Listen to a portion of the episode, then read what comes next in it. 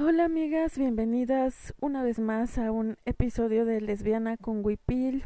Eh, como siempre, agradecerles a todas las que se toman el tiempo de escuchar los capítulos, de compartir, de seguirme en redes, que se las recuerdo.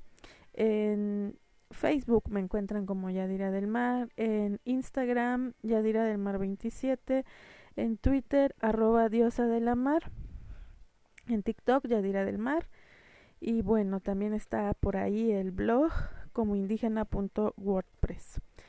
Eh, les recuerdo que también este es un podcast grabado con un teléfono celular, una cosa muy casual y pues eso, muchas gracias, muchas gracias por tomarse el tiempo.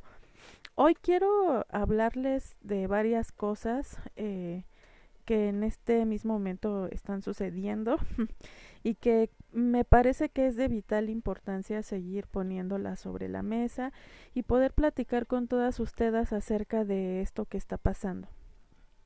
En primer lugar, eh, podemos, eh, me gustaría hablar del tema de, la lesbofobia.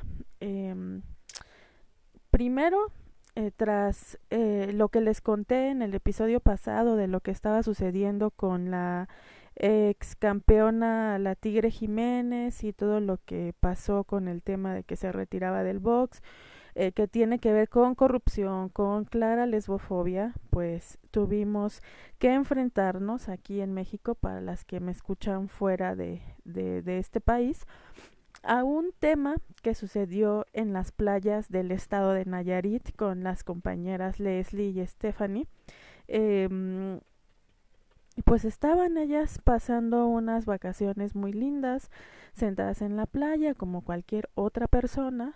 Eh, y lo que sucedió fue que primero se reportó que necesitaban urgente ayuda porque eh, la, la policía las había detenido. Fue la primera información que empezó a correr por redes sociales. Después ya teniendo las cosas más claras, eh, también ellas eh, dando la versión de lo que había sucedido, bueno, pues pasa que fueron detenidas de una manera arbitraria, bueno, una de ellas fue detenida de una manera totalmente arbitraria después de que pues se dieran un beso como cualquier pareja que se ama, que está pasando un día normal. Eh, los policías subieron a una de ellas a la patrulla sin decirle, bueno, la, la explicación que, que les dio la policía fue que se habían recibido algunas quejas de los que estaban en la playa, de las personas que estaban en la playa, sobre que ellas estaban teniendo tocamientos inapropiados.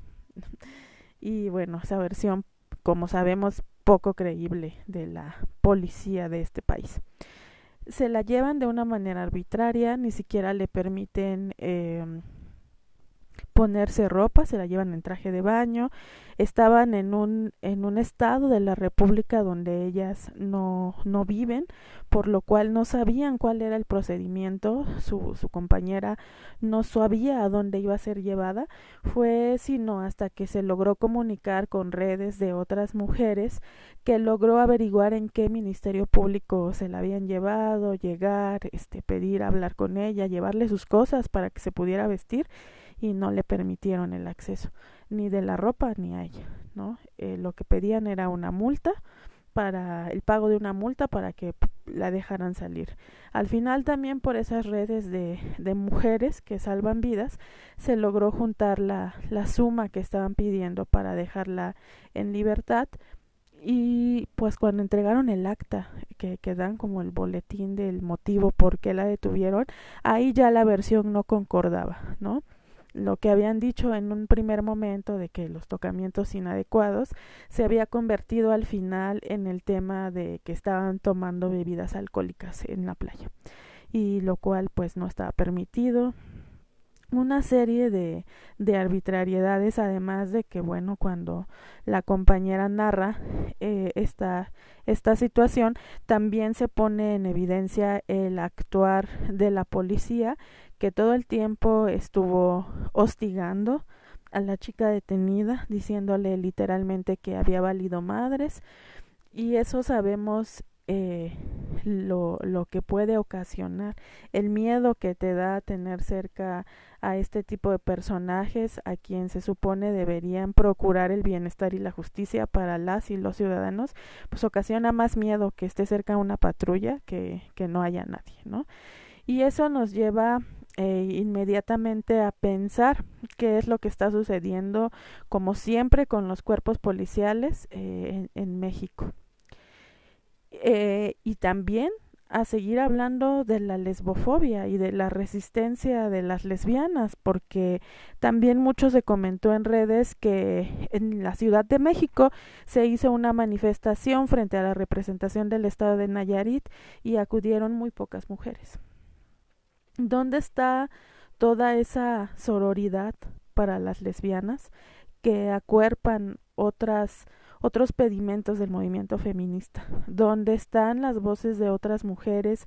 ¿Dónde está el hecho de que haya casi pasado inadvertido, más que para las lesbianas, toda esta arbitrariedad que sufrieron las compañeras en Nayarit? No obtuvimos la respuesta que esperábamos de otras mujeres y eso es porque hay que decirlo claro, siempre se ha tenido una concepción equívoca acerca de lo que es ser una mujer lesbiana y está el silenciamiento y está el dejarnos hasta atrás y hasta el último siempre en los temas que nos importan que es proteger y procurar nuestras vidas y proteger y procurar el tema de poder amar a otra mujer y ser visible sin tener que pasar por todo esto. Em, creo que lo conté también ya en otro capítulo con el tema de a lesbiánate que bueno también se nos acusa de tener esta supuesta terapia de conversión para las mujeres cuando es una cosa que nace desde una crítica a la heterosexualidad obligatoria y al tema de, de hacer vínculos entre mujeres. Lo cierto es que hay una lesbofobia constante, una lesbomisoginia que está latente todo el tiempo y un tema de dejarnos al último cuando nosotras hemos apoyado muchas muchas veces la agenda feminista, aunque no tenga nada que ver con nosotras las lesbianas. Entonces, en ese sentido, pues también eh, algunas mujeres opinaron en Twitter, en Facebook, que pues ahí se veía, ¿no? El hecho de que las redes no estaban explotando con este acto tan tremendo que sufrieron las compañeras. Y que entonces ahí una vez más vemos que no somos prioridad, que las lesbianas a veces no somos prioridad dentro del movimiento feminista y eso también nos hace tener una mirada crítica. El tema de la arbitrariedad policíaca nos lleva a otro tema de arbitrariedad que tiene que ver con la militarización del país. ¿Qué está pasando? Bueno, en este momento ya lo sabemos muchas. Eh, se han revelado cientos de correos que, fueron hackeados por un grupo de hacktivistas y, y lo que ahí encontramos es algo que si bien no, no es un secreto o es un secreto a voces, sí tenemos que ser muy puntuales con el tema de esta crítica y de repensar qué está pasando con la militarización en el país. Eh, de verdad que, que es tremendo ver Primero, eh, dos temas importantes dentro de este hackeo de, de, a los servidores del ejército mexicano. Por un lado, tenemos los cientos de correos que, tienen que ver con abuso sexual, con violaciones, y cómo es una pesadilla eh, tener que denunciar. De por sí es una pesadilla en este país denunciar un acto de violencia sexual pero se complejiza mucho más, aumenta de nivel cuando estamos hablando de denunciar formalmente a un miembro de las Fuerzas Armadas. Sabemos el poder increíble que tiene el ejército en México y que este poder data de, es un de larga data, pero que fue mucho más evidente en el sexenio que empezó a ser más evidente en el sexenio de Felipe Calderón, ¿no?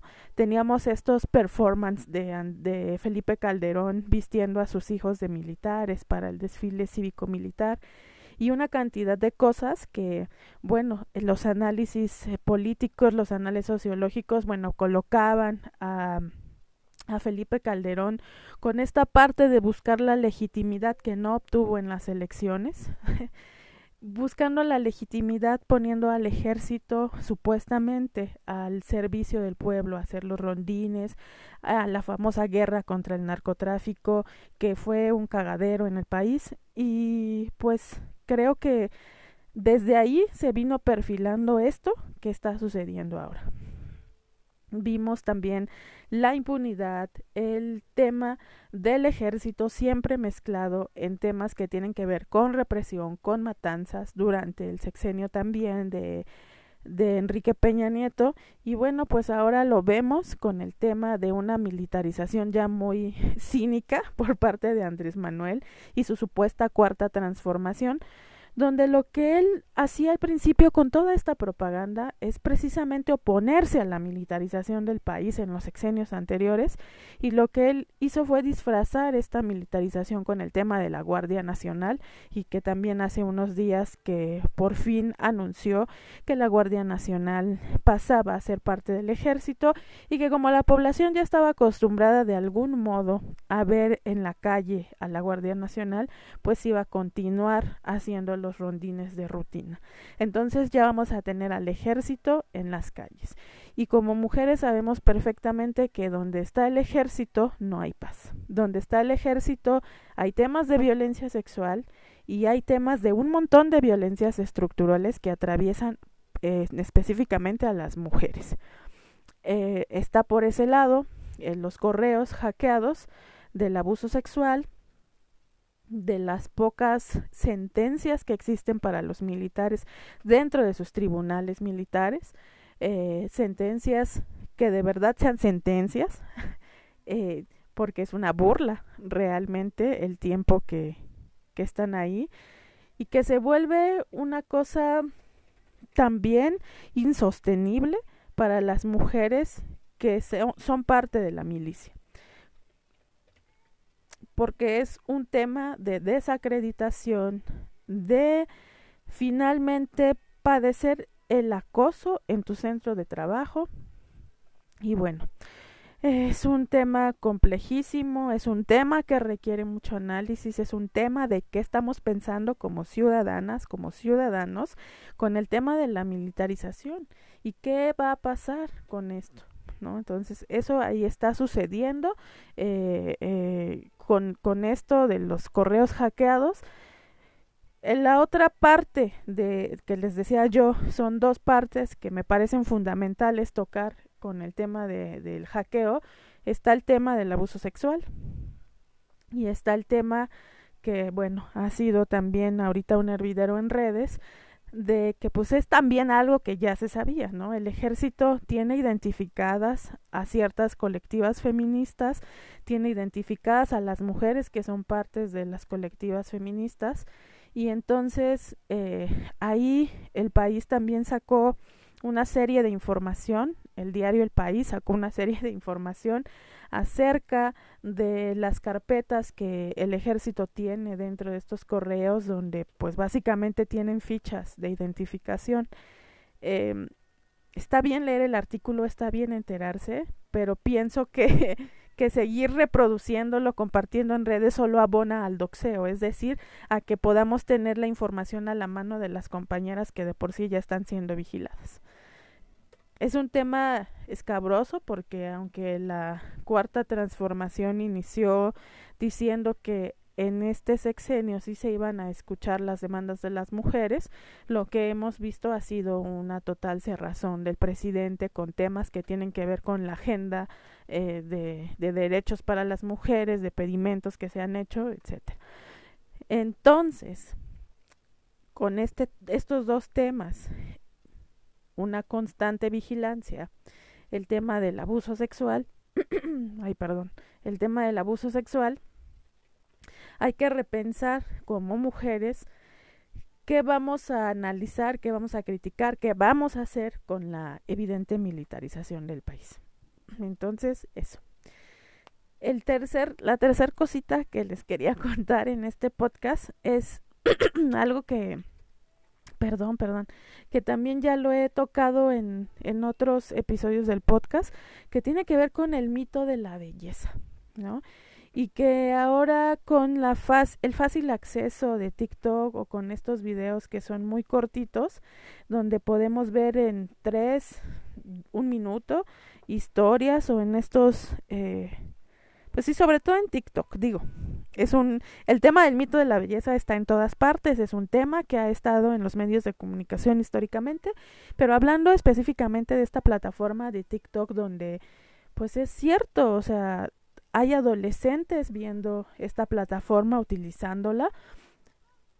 Me llama poderosamente la atención cómo han crecido el tema de las cirugías estéticas y de cómo esto se normaliza en redes con mujeres vendadas, con las vendas sangrando, mostrando su proceso en liposucciones, lipoesculturas, eh, y otros procedimientos, que porque hay millones de procedimientos estéticos, mostrando todo este proceso, ¿no?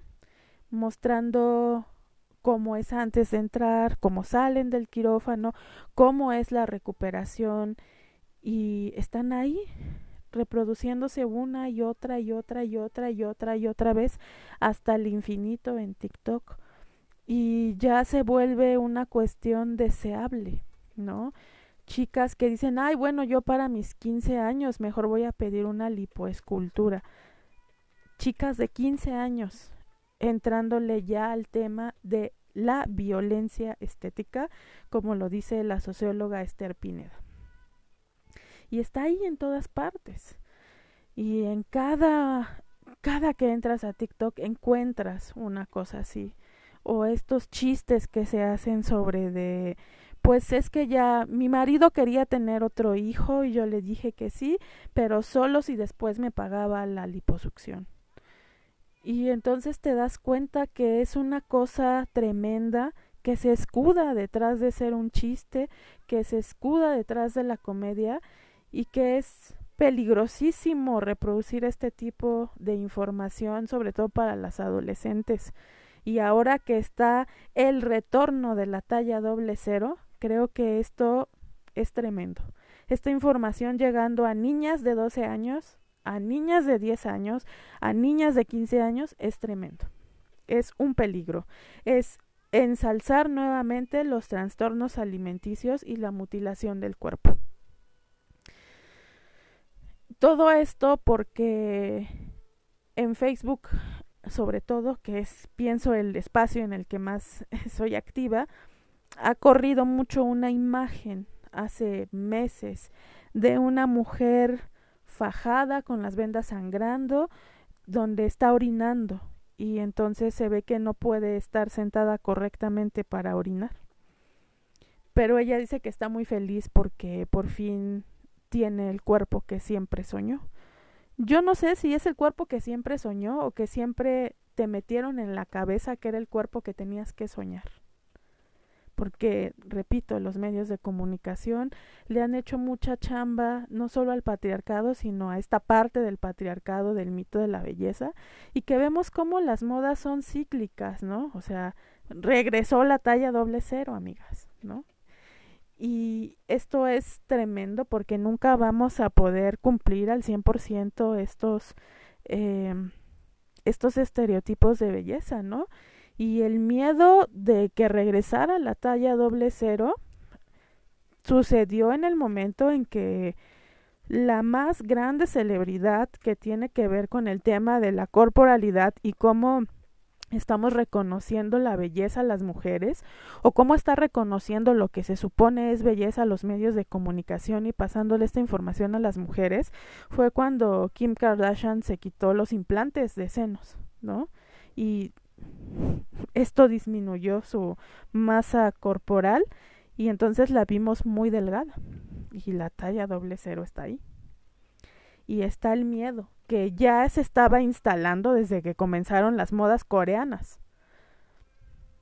Y es, es tremendo, ¿no? Y en estos últimos días, bueno, pues las redes estallaron por esta mujer influencer, mona, que hace tutoriales de belleza y que viajó a Colombia, que Colombia también ha sido un centro importante del tema de la cirugía estética, porque no por nada las mujeres viajan a Colombia a hacerse este tipo de procedimientos, ¿no? Y no hay una regulación con el tema de las cirugías estéticas, y entonces si tú pides que te pongan unos implantes de pechos gigantes, porque además eso creen que es la femineidad, lo hacen, y por eso es que ahí surge toda esta idea que nace con la cultura, con la narcocultura de las mujeres que se operaban para ser deseables por los capos del narcotráfico y que se ha reproducido también una y otra vez en México con las series de narcotraficantes, con las famosas buchonas, etcétera, etcétera. Entonces Mona se opera y muestra en su canal de TikTok cómo quedó su cuerpo después de esta operación, ¿no? Y por eso les digo que nunca vamos a llegar al punto de complacer y de llegar a ese mito de la belleza. Porque lo que vimos en redes fue de bueno, sí tiene un cuerpazo, pero la cara, la cara sigue siendo de una morra ignorante, de una mujer de barrio, le hace honor a su nombre, parece una mona. Y entonces va a correr a operarse la cara para cumplir esos estándares de belleza. Seguramente se va a hacer algún arreglo después en el rostro, como hemos visto con muchas influencers, actrices, mujeres que están metidas en la farándula, que al final lo que hacen es solamente poner en peligro su vida escondidas detrás de ese falso empoderamiento con esta idea de mi cuerpo, mi decisión. No es su cuerpo y su decisión, es una presión social que nace de estos estereotipos de belleza que ya hemos dicho una y otra vez que están ahí. Y lo siguiente que pasó con el tema de la operación de Mona fue compararla con Kareli Ruiz, que también está operadísima, ¿no? Y lo ha dicho públicamente. Em, y entonces es, es que Kareli Ruiz es bonita, aparte de tener cuerpo es bonita, pero la otra no. Tiene cuerpo, pero es fea del rostro. Y las comparaciones van a ser así eternamente, porque nunca vamos a llegar al punto de cumplir con ese mito de la belleza. Entonces, eso es lo que está sucediendo en estos momentos. De eso les quería contar. Eh, las cosas están cañonas y pues no queda más que seguir haciendo redes y hablando de los temas que nos importan y que deben ser hablados pues hasta aquí le dejo porque ya lo hice muy largo y no es mi estilo hacer podcast tan largos, pero creo que era importante poder hablarlo. Eh, una vez más, muchas gracias a todas las que se toman el tiempo. Ya saben que pueden escribirme a mis redes, que estoy ahí. Y pues bueno, nos vemos en un, nos escuchamos eh, en un próximo Ay, antes, comercial, comercial, comercial, antes de irme. Eh, hace unos días fue el día del podcast, entonces quiero recomendarles dos proyectos de lesbianas que no son propiamente podcast aquí eh, ah, de audio, sino que son video podcast. Entonces pueden encontrar primero el proyecto que se llama Radio Machorra y pueden encontrarlo así en la página en página de Facebook que se llama Volkovics. Y el segundo es la isla de Lesbos, que también pueden encontrarlo así en Instagram, Facebook y TikTok. Eh, son proyectos de mujeres lesbianas y entonces pues para que pasen y los escuchen. Y bueno, ya después del comercial, ahora sí nos escuchamos en un siguiente episodio de Lesbiana con Wipil. Bye.